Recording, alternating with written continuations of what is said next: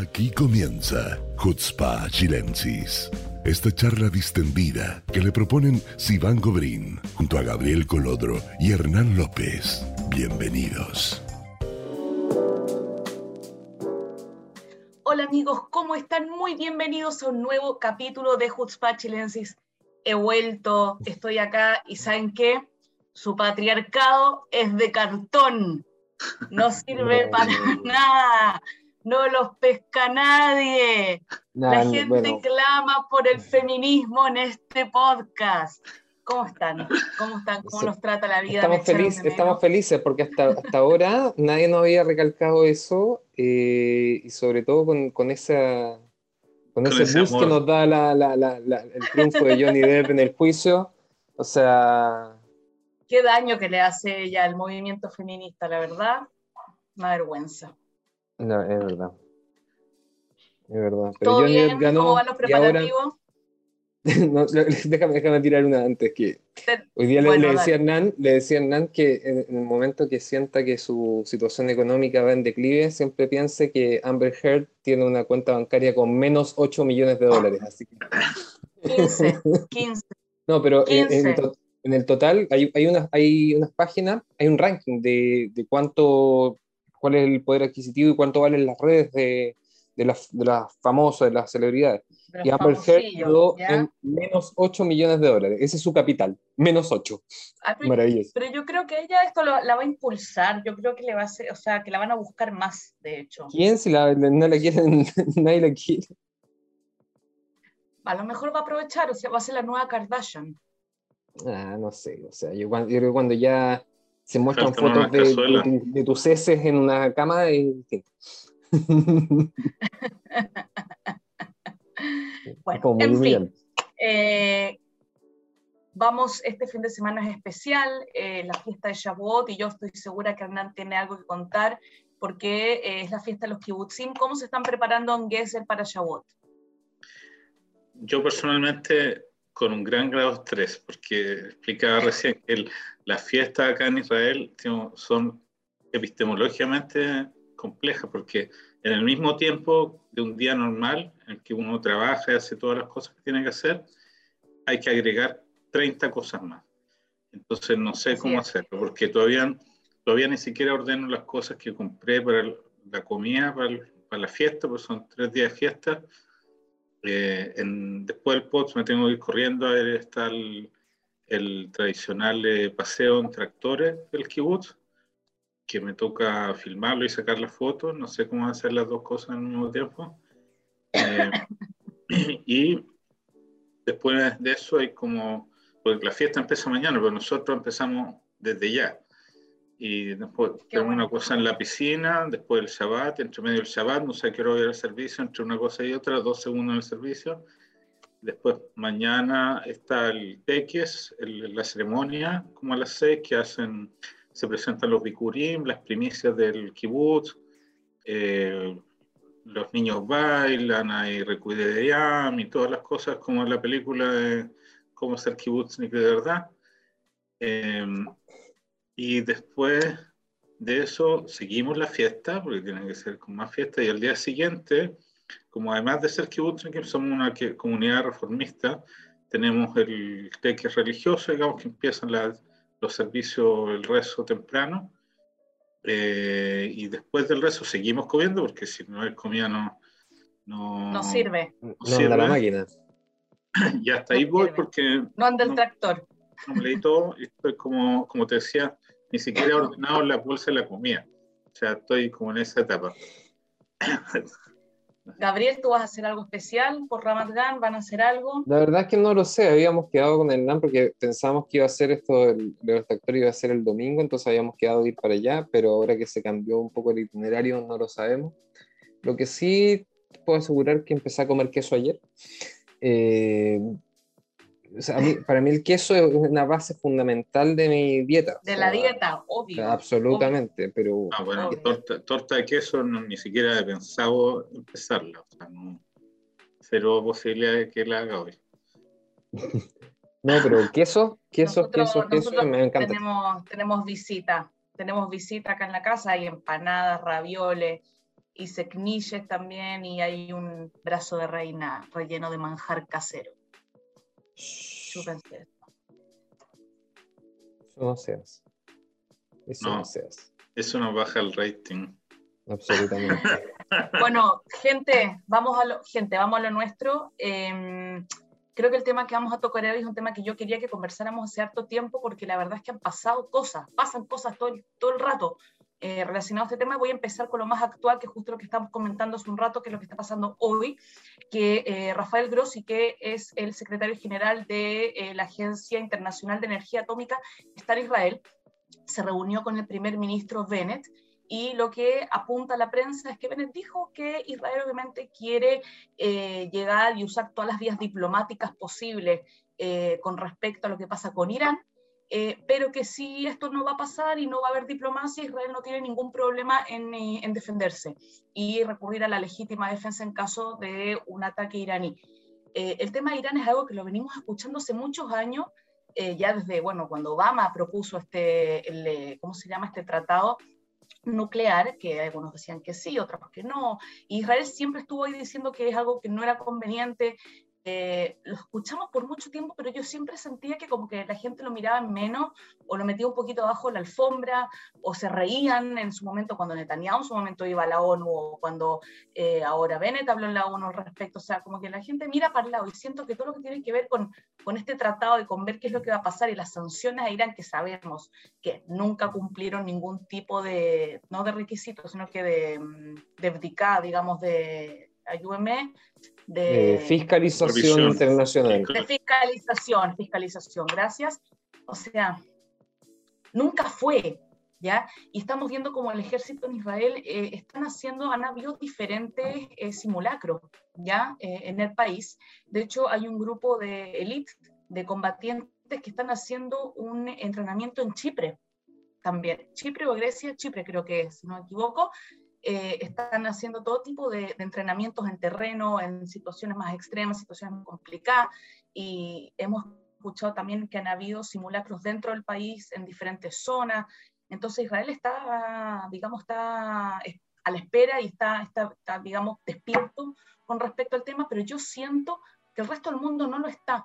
Y siento que el resto del mundo lo único que quiere es que este tema, digamos, pase para abajo la alfombra, como yo, yo, yo lo veo, y que, y que no exista, y que cada uno se ocupe de sus cosas, pero al final, cuando pase algo, porque es muy probable que vaya a pasar, no sé cómo, pero va a pasar, al final los que vamos a tener que pagar los platos rotos somos nosotros. ¿No? ¿Qué opinan?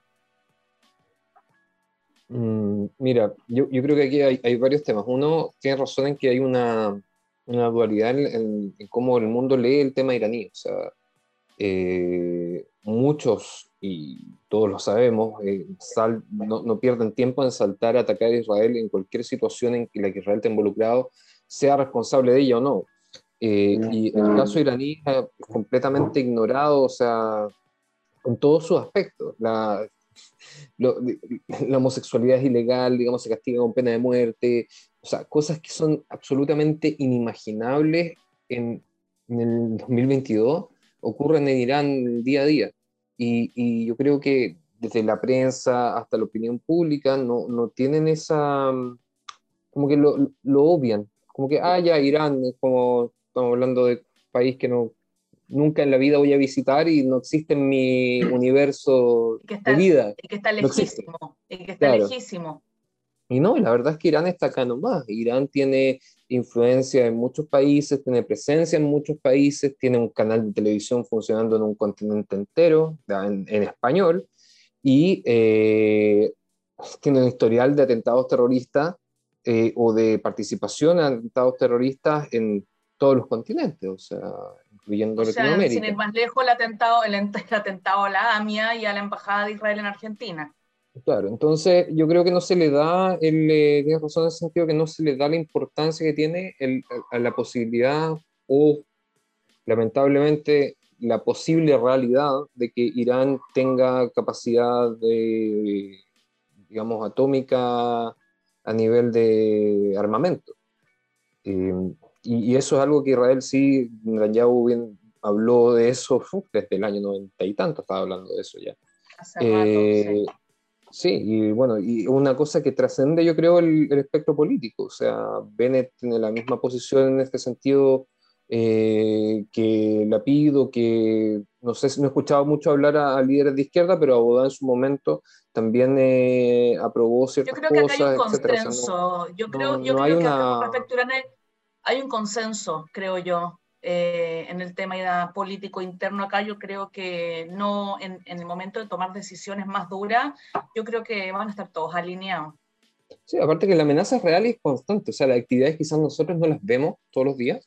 Eso lo he escuchado hoy día de un eh, ex eh, dirigente de una organización de seguridad israelí, no me acuerdo cómo se llama, no es el Mossad, no es el Shabak, pero otra, no, no recuerdo el nombre en este momento, pero decía, o sea, la gente no tiene conciencia de lo que pasa acá en día a día, o sea, aquí hay intercambios militares, digamos, enfrentamientos militares a distintos niveles en territorio sirio, eh, a nivel diario, hay eh, intercambios, digamos, de agresión digital a través de hackers, etcétera, a nivel diario.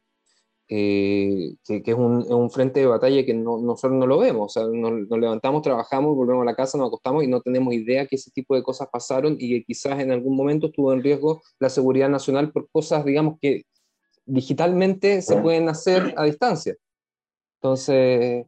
Pero el reclutamiento, el reclutamiento, el reclutamiento de israelíes también para ser los espías iraníes, también hubo un montón de reportajes sobre eso. Sí, entonces es un tema que está constantemente, pero como bien dice, eh, eh, es menos visible. Entonces quizá eh, incluso nosotros nos pasa que no le tomamos el peso y, no, no, sabemos realmente lo que pasa. Porque es muy poco lo que, lo que el público en general sabe de los movimientos de un lado y de otro. Yo te veo, te veo ahí. Algo no te gustó.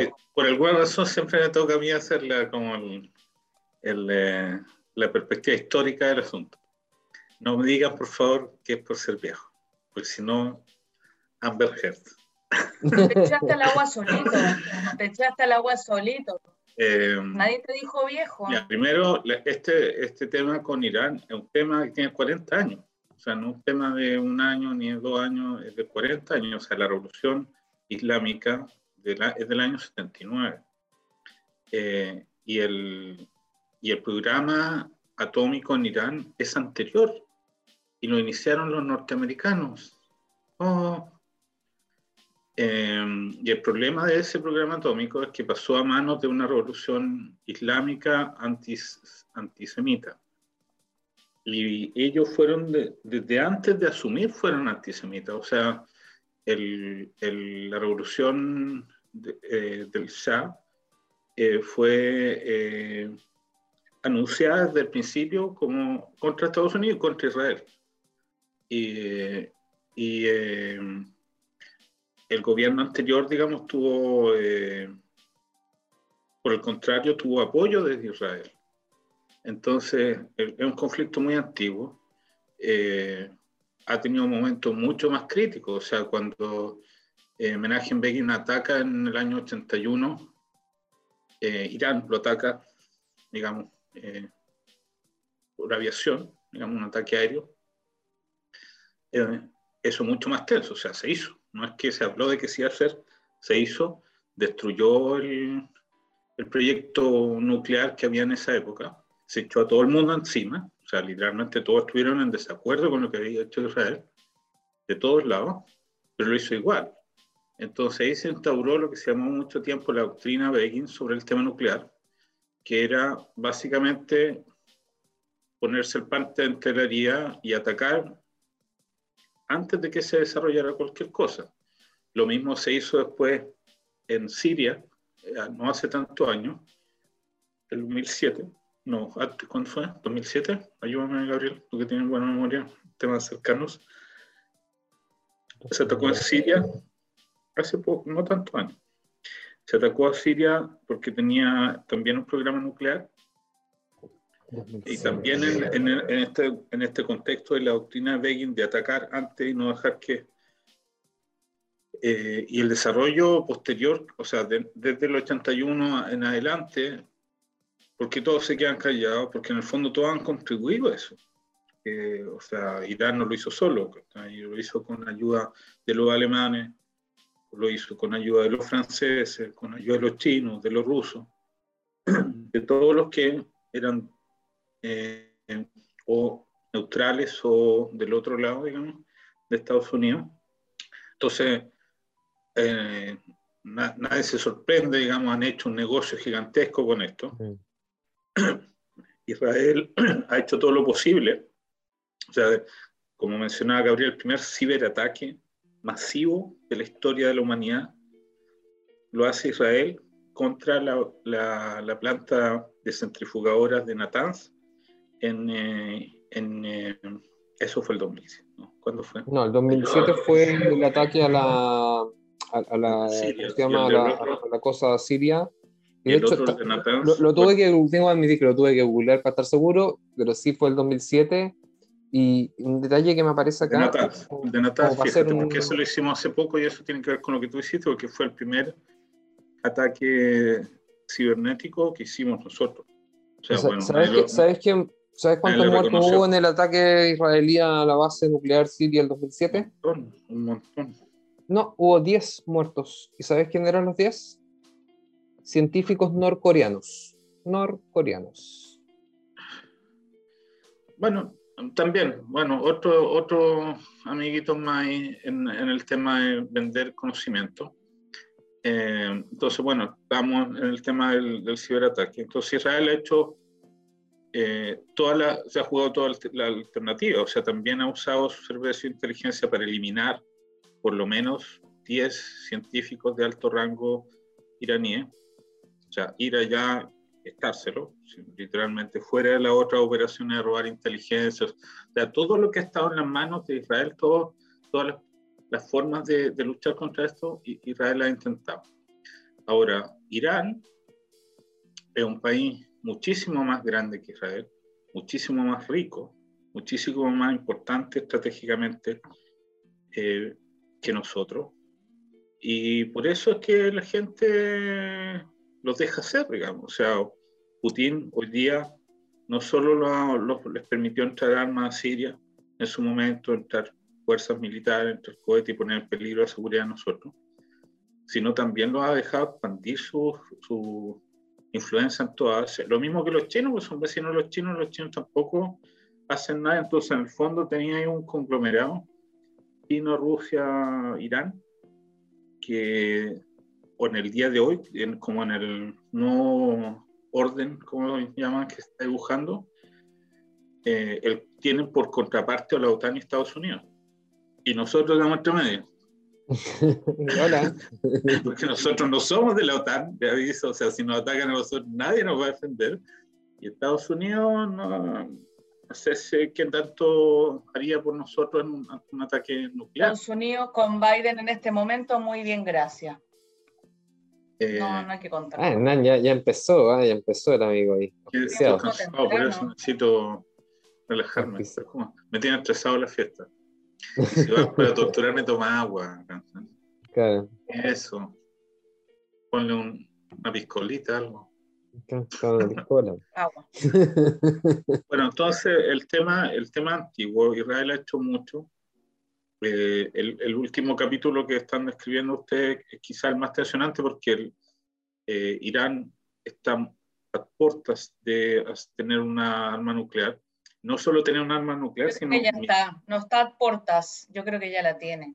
Mira, el otro día escuché que nazi, si, la tuviera, si, la tuviera, ya lo hubieran, si la tuviera ya lo hubieran, lo hubieran atacado. Ahora, es, que, es el tema, porque el otro día escuché a Ashkenazi diciendo que según, o sea, según sus estimaciones, Irán se, hace seis años que ya tiene algo. No, no, sé, no sé. Ah, mi vecino, mi vecino está, está, delirando, mi vecino.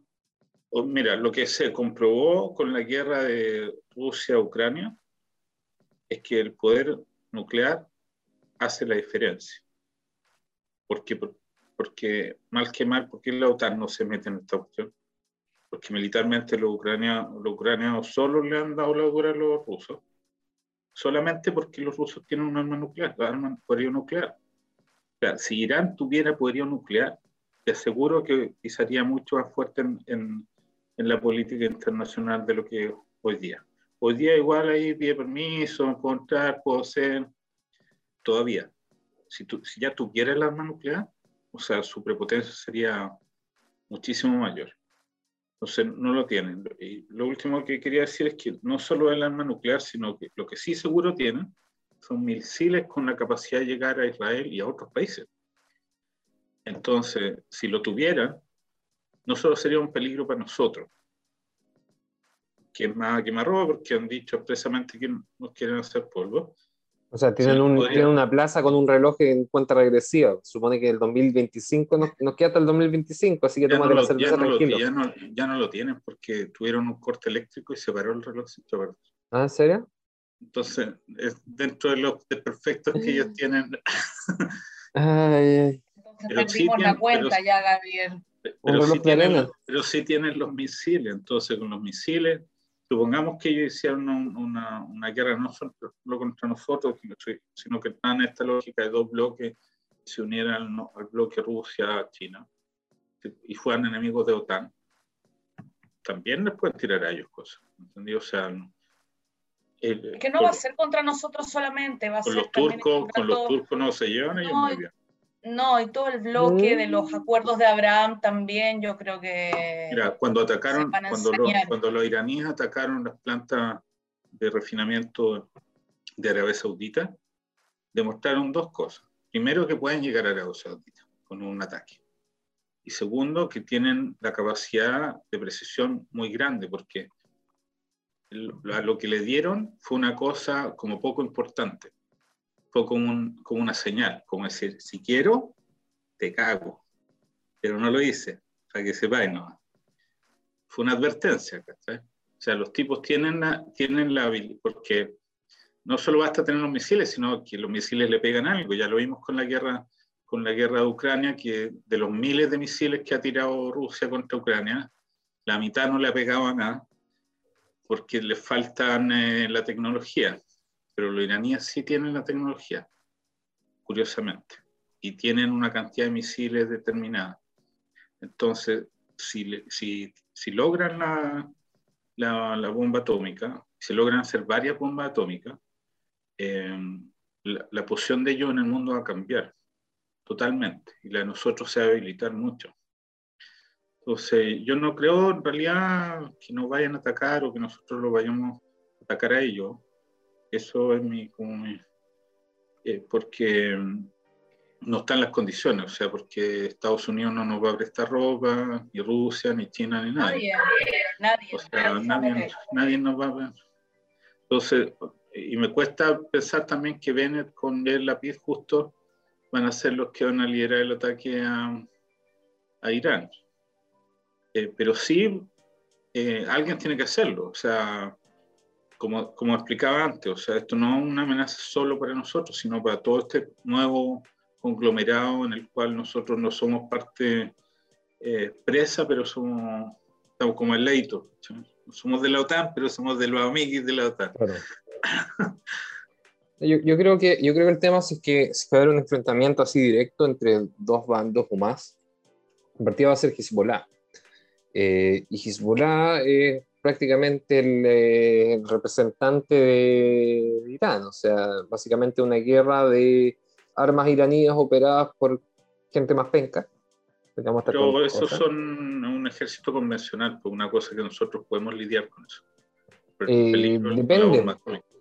Con- Es que, ah, claro, es que ya si empezamos a hablar de bombas atómicas van, bombas atómicas vienen, es una cosa que no se ha visto nunca, pero si hablamos de posible enfrentamiento en- a tiempo, a corto plazo o mediano plazo, eh, sería yo creo con Hezbollah. Ahora, la- las agresiones de un lado y de otro, obviamente con distintos contextos y motivos, eh, continúan. Hace poco fue eh, un, un militar de alto rango iraní fue asesinado por un dron en Teherán mismo, creo que fue, no, no estoy seguro, no recuerdo. Pero, y, y eso ha derivado de distintas amenazas de venganza de Irán. O sea, al no tener Irán la, la No, posibilidad pero hoy día le de... matamos, le matamos, le- los gringos le mataron a Soleimani y no amenazaron, no hicieron nada, pues ese no es el problema. Ese es el Pero, tema, porque... sí, sí, siento que esas amenazas chicas de guerra guerra convencional, otra vez, toma el ejemplo de, Rusia-Ucrania. Los rusos, que supone que tenían súper en el ejército, ahí están, pues, dando bote con, con, los ucranianos. Todavía no alcanzan ni a, conquistar el, el, el, eh, ¿cómo se llama? El Donbass. No han hecho nada. O sea, entraron ahí ya en tres meses, cuatro, van, van para los cuatro meses y todo ese ejército les sirvió de nada. Y esa es la tecnología que tienen los sirios y los rusos. O sea, si los ucranianos le ganaron, nosotros obviamente nos va a ir mejor que, que los ucranianos contra esa tecnología. O sea, yo por ese lado no tengo ninguna, ningún miedo, ningún, ninguno. Pero el tema nuclear, ya, ahí es otra cosa. Porque este país es muy chico, o sea, te tira una bomba atómica. Es que ese es el tema, porque, o sea, en, el, en, el, hipotético Hasbe Farira nos tiran una bomba atómica, se echan a los palestinos también. Pues. Tú, comprenderás que los iraníes están súper preocupados por eso. no sé, no, se imagina quizás. No sé, pero mira, eh, eh, ahora, hubo otra situación esta semana respecto eh, a Irán, que el gobierno emitió una recomendación que no pueden hacerlo ley, obviamente, pero una recomendación seria a los israelíes de no viajar a Turquía. Eh, hoy día escuchaba justamente a un eh, ex eh, oficial del. ¿Cómo se llama? Que no es el Mossad, no el Shabak. hay otra más, se me olvidó. Simbet. No, pues el Shabak. No, pues Simbet es el Shabak. lo mismo. Ah, bueno, hay otra. No, pues, el, no, el Shabak es interno, Simbet es externo. Y todos son el Mossad todos somos Capitán Planeta.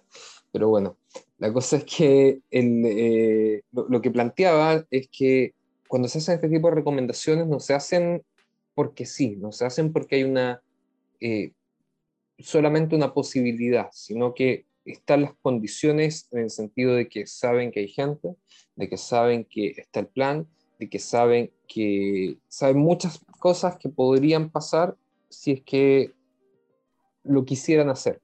Entonces la recomendación oficial, que una cosa que decía que no es, digamos, tan simple hacerla, o sea, eh, esta organización tiene que convencer al gobierno de dar ese aviso tanto a las aerolíneas como a la población, como a todo eh, quien ha comprado un pasaje a Turquía en las próximas semanas, a ese nivel.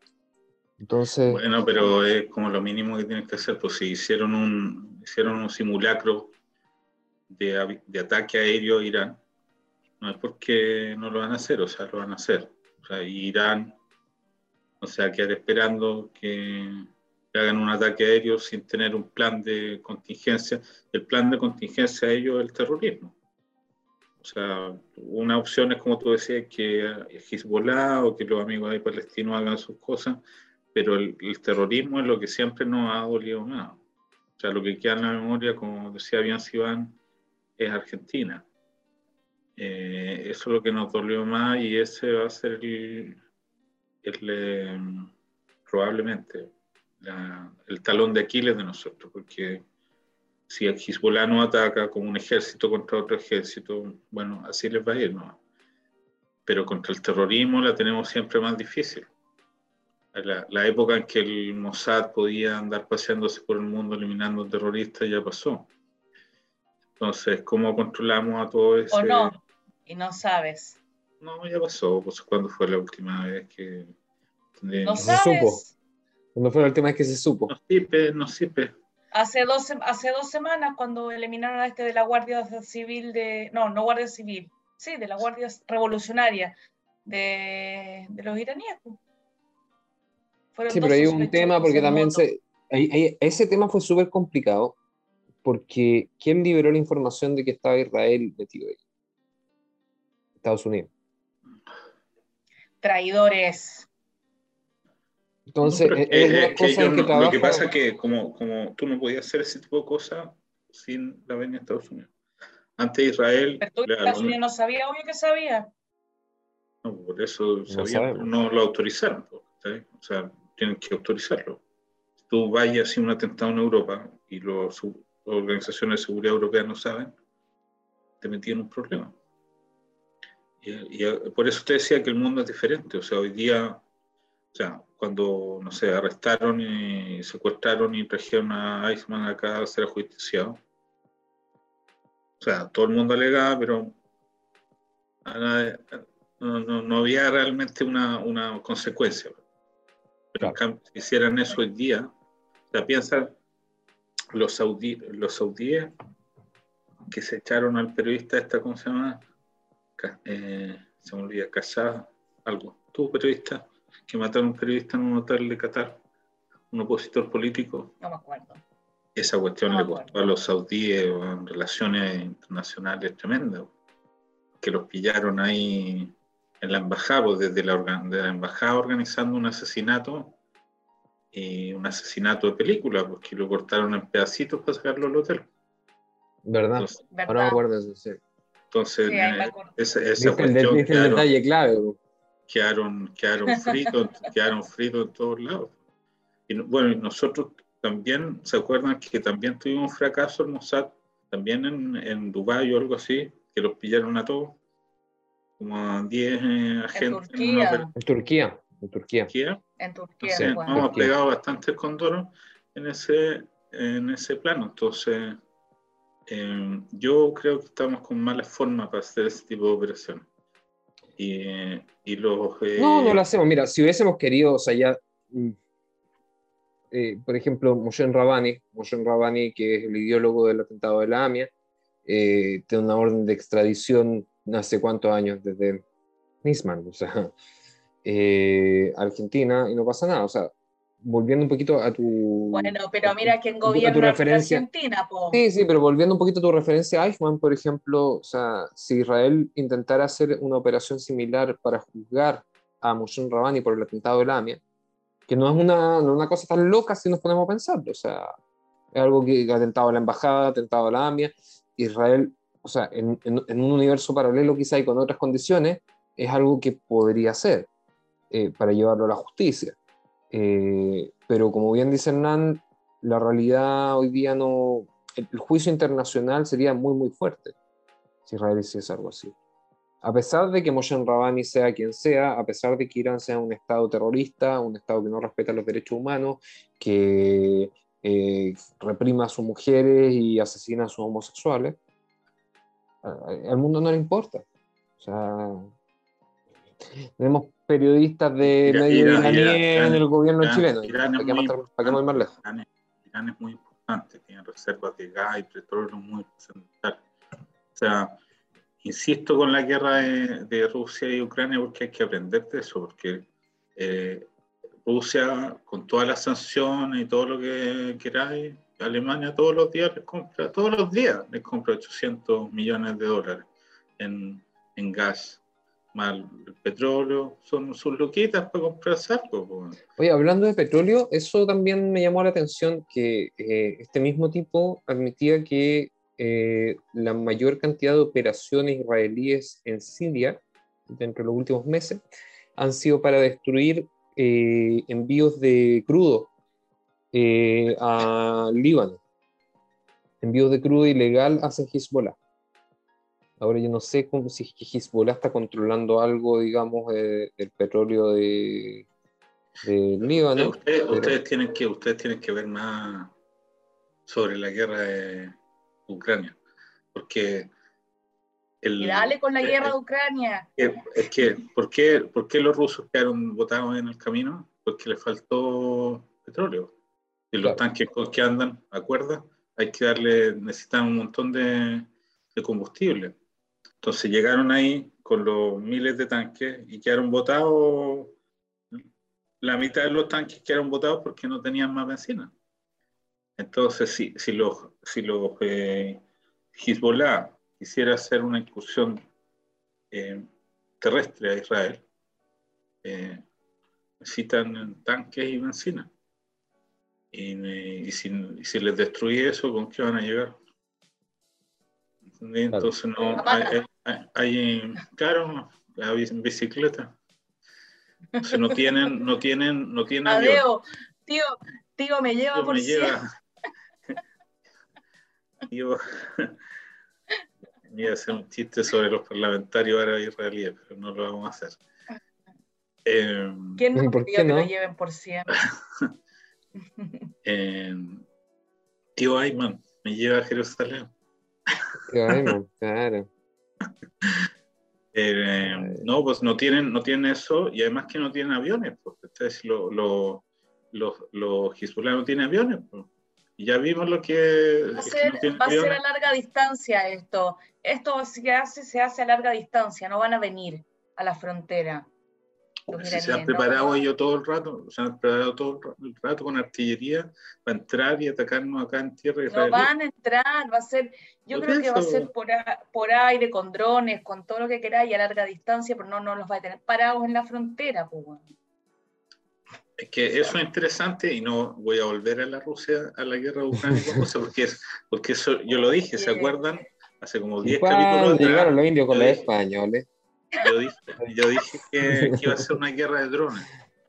Y al final los, los ucranianos lograron nivelar la cuestión con los drones. Ahora lo, lo chistoso es que los drones eran turcos. Eso es lo más chistoso de todo, porque entre medio de toda esta cuestión siempre hemos mirado como a huevo los turcos y resulta que la única cuestión que ha funcionado en la guerra de estos muchachos son los drones turcos. No. Gracias, Turquía. Gracias por su aporte. No, pero Turquía está metido hasta el fondo en todo. O sea, Turquía está donde, Pero donde no lo llaman. ellos, quedaron, ellos quedaron súper bien parados, porque está, quedaron súper bien parados porque demostraron en la práctica que sus cuestiones sirven. ¿no? Que son Sí, baratas. pero no, bueno, sí. Tur- Turquía, o sea, mira, para nosotros es súper positivo que Turquía tome un rol eh, en- en- en todo nivel, porque tiene que mantener un estándar de, de país europeo. ¿cachai? E- e- Es, distinto. A pesar de que tiene un gobierno, digamos, mucho más islamista con Erdogan y todo. Ver, eh, ahí que- no, no fue muy país europeo cuando, cuando No, es la entrada de Finlandia y Suecia a la OTAN. Es, es- es verdad, pero aún así tiene que mantener un perfil específico, ¿cachai? Por ejemplo, si, si Turquía cooperara con Irán para hacer un atentado contra israelíes en Turquía, quedaría muy mal parado internacionalmente Turquía. Entonces a Turquía no le conviene que eso ocurra.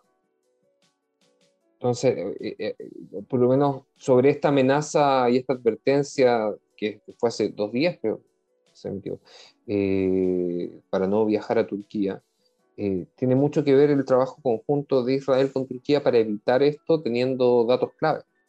O sea, yo, yo insisto, una cosa Bueno, es la pero teoría, Herzog, otra cosa es estuvo, cuando- Herzog estuvo con Erdogan en la semana pasada, claro, ¿no? o sea, Herzog no sí, estuvo con Erdogan en la semana pasada. sí. Dos La semana Somos amigos. Somos amigos. No, no es que seamos amigos, ¿Somos pero amigos no a nadie le amigos? conviene. Por Irán, es por Irán. Por Irán. Tenemos un enemigo común. Eso es todo.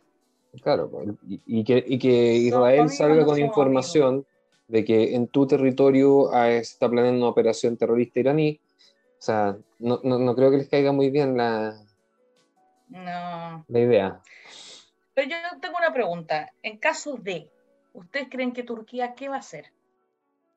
Nada. ¿Qué va a ser de qué? Que, haya, que nosotros ataquemos a ¿Qué Irán? postura? No, pa- pasa algo, hay, hay ataques más concretos entre Irán e Israel. ¿Qué posición va a tomar Turquía? Esa es la Hay otro que ataque tengo. más concreto, porque si Irán, entre Irán e Israel hay un montón de espacio. O sea, lo único que pueden hacer los iraníes es tirar misiles. No hay Ya. otra, no tienen como otra opción. Ok, ¿y Turquía va a Y si hacer tiran un misil, o no? Si tiran un misil, los turcos no tienen, nada que- no tienen necesidad de hacer nada porque son un misil atómico. Ese, ese- ese es todo el problema. Si lo, lo único que no puede pasar es que no tienen un misil, porque ahí se acaba el juego, ¿no? Game over. En fin. eh, No quiero asustarlo. La, No la quiero realidad, asustarlo, pero ¿cachai? mira, no, yo pero yo creo que ese es un escenario, hace rato.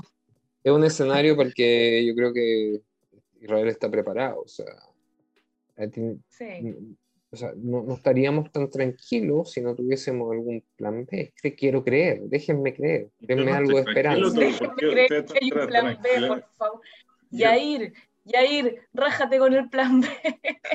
No, que se lo Benny. guarde, que no, no me interesa que, no me lo, que me lo cuenten, pero por favor que... Benny. No, mire, yo, yo, yo creo sinceramente que en Benny. ese caso, o sea, Israel tiene un poder nuclear eh, no eh, público eh, que también, como tú dices, eh, en, el, en, el, caso de Rusia fue muy, muy, claro cuál fue su, su jugada. Oye, Israel... en Timona pasan cosas. No, si Israel tiene por lo menos 100 eh, misiles nucleares. Ahora, los en que tenemos, pasan cosas.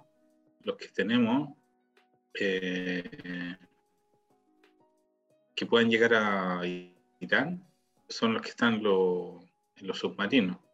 Entonces tenemos la posibilidad, digamos, de que si no hacen polvo y desaparecemos, nosotros podríamos hacerlo polvo a ellos de vuelta.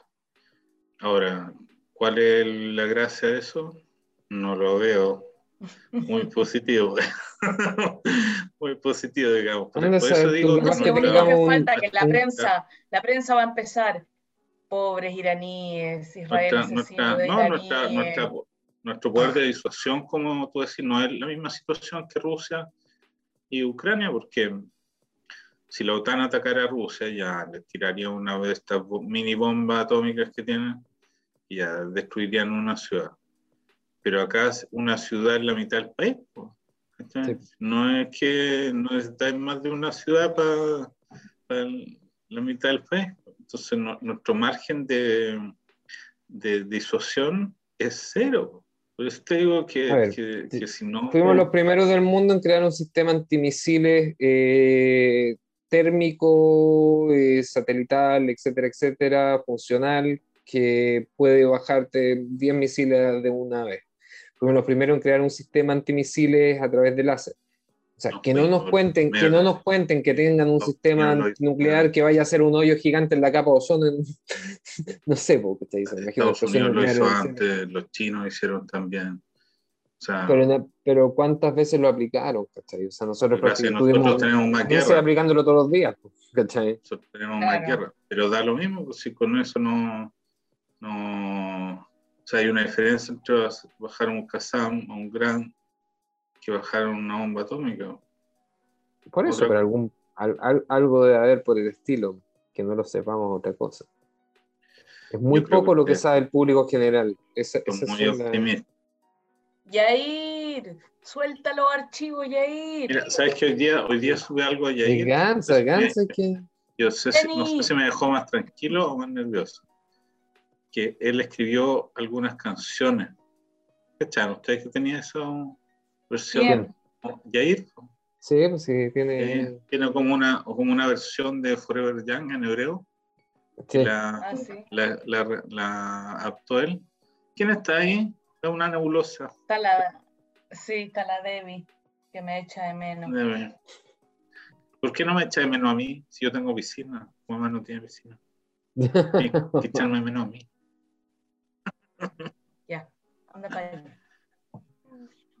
Eh, entonces, no sé si un editor de canciones sea lo más adecuado para un problema atómico. No, pero. sí. Mira, yo creo que. es bonito que escriba canción. O sea. Vino a pedir galleta. Yo, yo no le veo el problema que un político tenga un área, una lista artística. De interés una beta artística. Bueno, gente, vamos a ir cerrando, vamos a cerrar eh, esta venganza del matriarcado. Eh, estuvo muy interesante el tema. Uber no nos mandaba, no nos decía habla o cierra o muévete o devuélvete, no. No, no, las cosas van a, estar en orden ya. se acabó. Eh, no, hablando en serio, yo, o sea, sí, estoy preocupada por la situación y veo los movimientos de lo que es el alcance de un civil común y corriente, ¿cachai? Como, como dicen en Chile los matinales, eh, para la señora que está en la casa.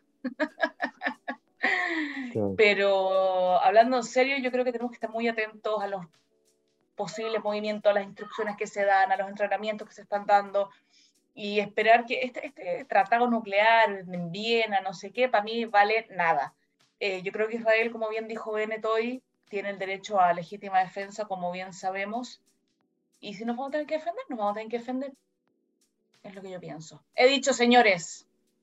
Dale, sí, vale. Al, Ministerio de Defensa, al tiro. Yo creo en la, en la doctrina Begin, que hay que atacar antes, o sea, antes es Vamos, Begin. Vamos, Begin. Y después eso Vamos, para que me, me digan fascista. Fascista, anticomunista. Fascista. Gente, eh, que tengan Haxamea Haxameach Shabbat también a ustedes. y nos vemos en un próximo capítulo de Jutzpa Chilensis. Chao. Solo hombres, solo Si, hombres. si- si es que no ataca Irán antes. Que no te crean. ¿La pasó bien? ¿Le interesó lo abordado? Si es así, lo esperamos la semana que viene, en este mismo horario y lugar. Jutzpa Chilensis.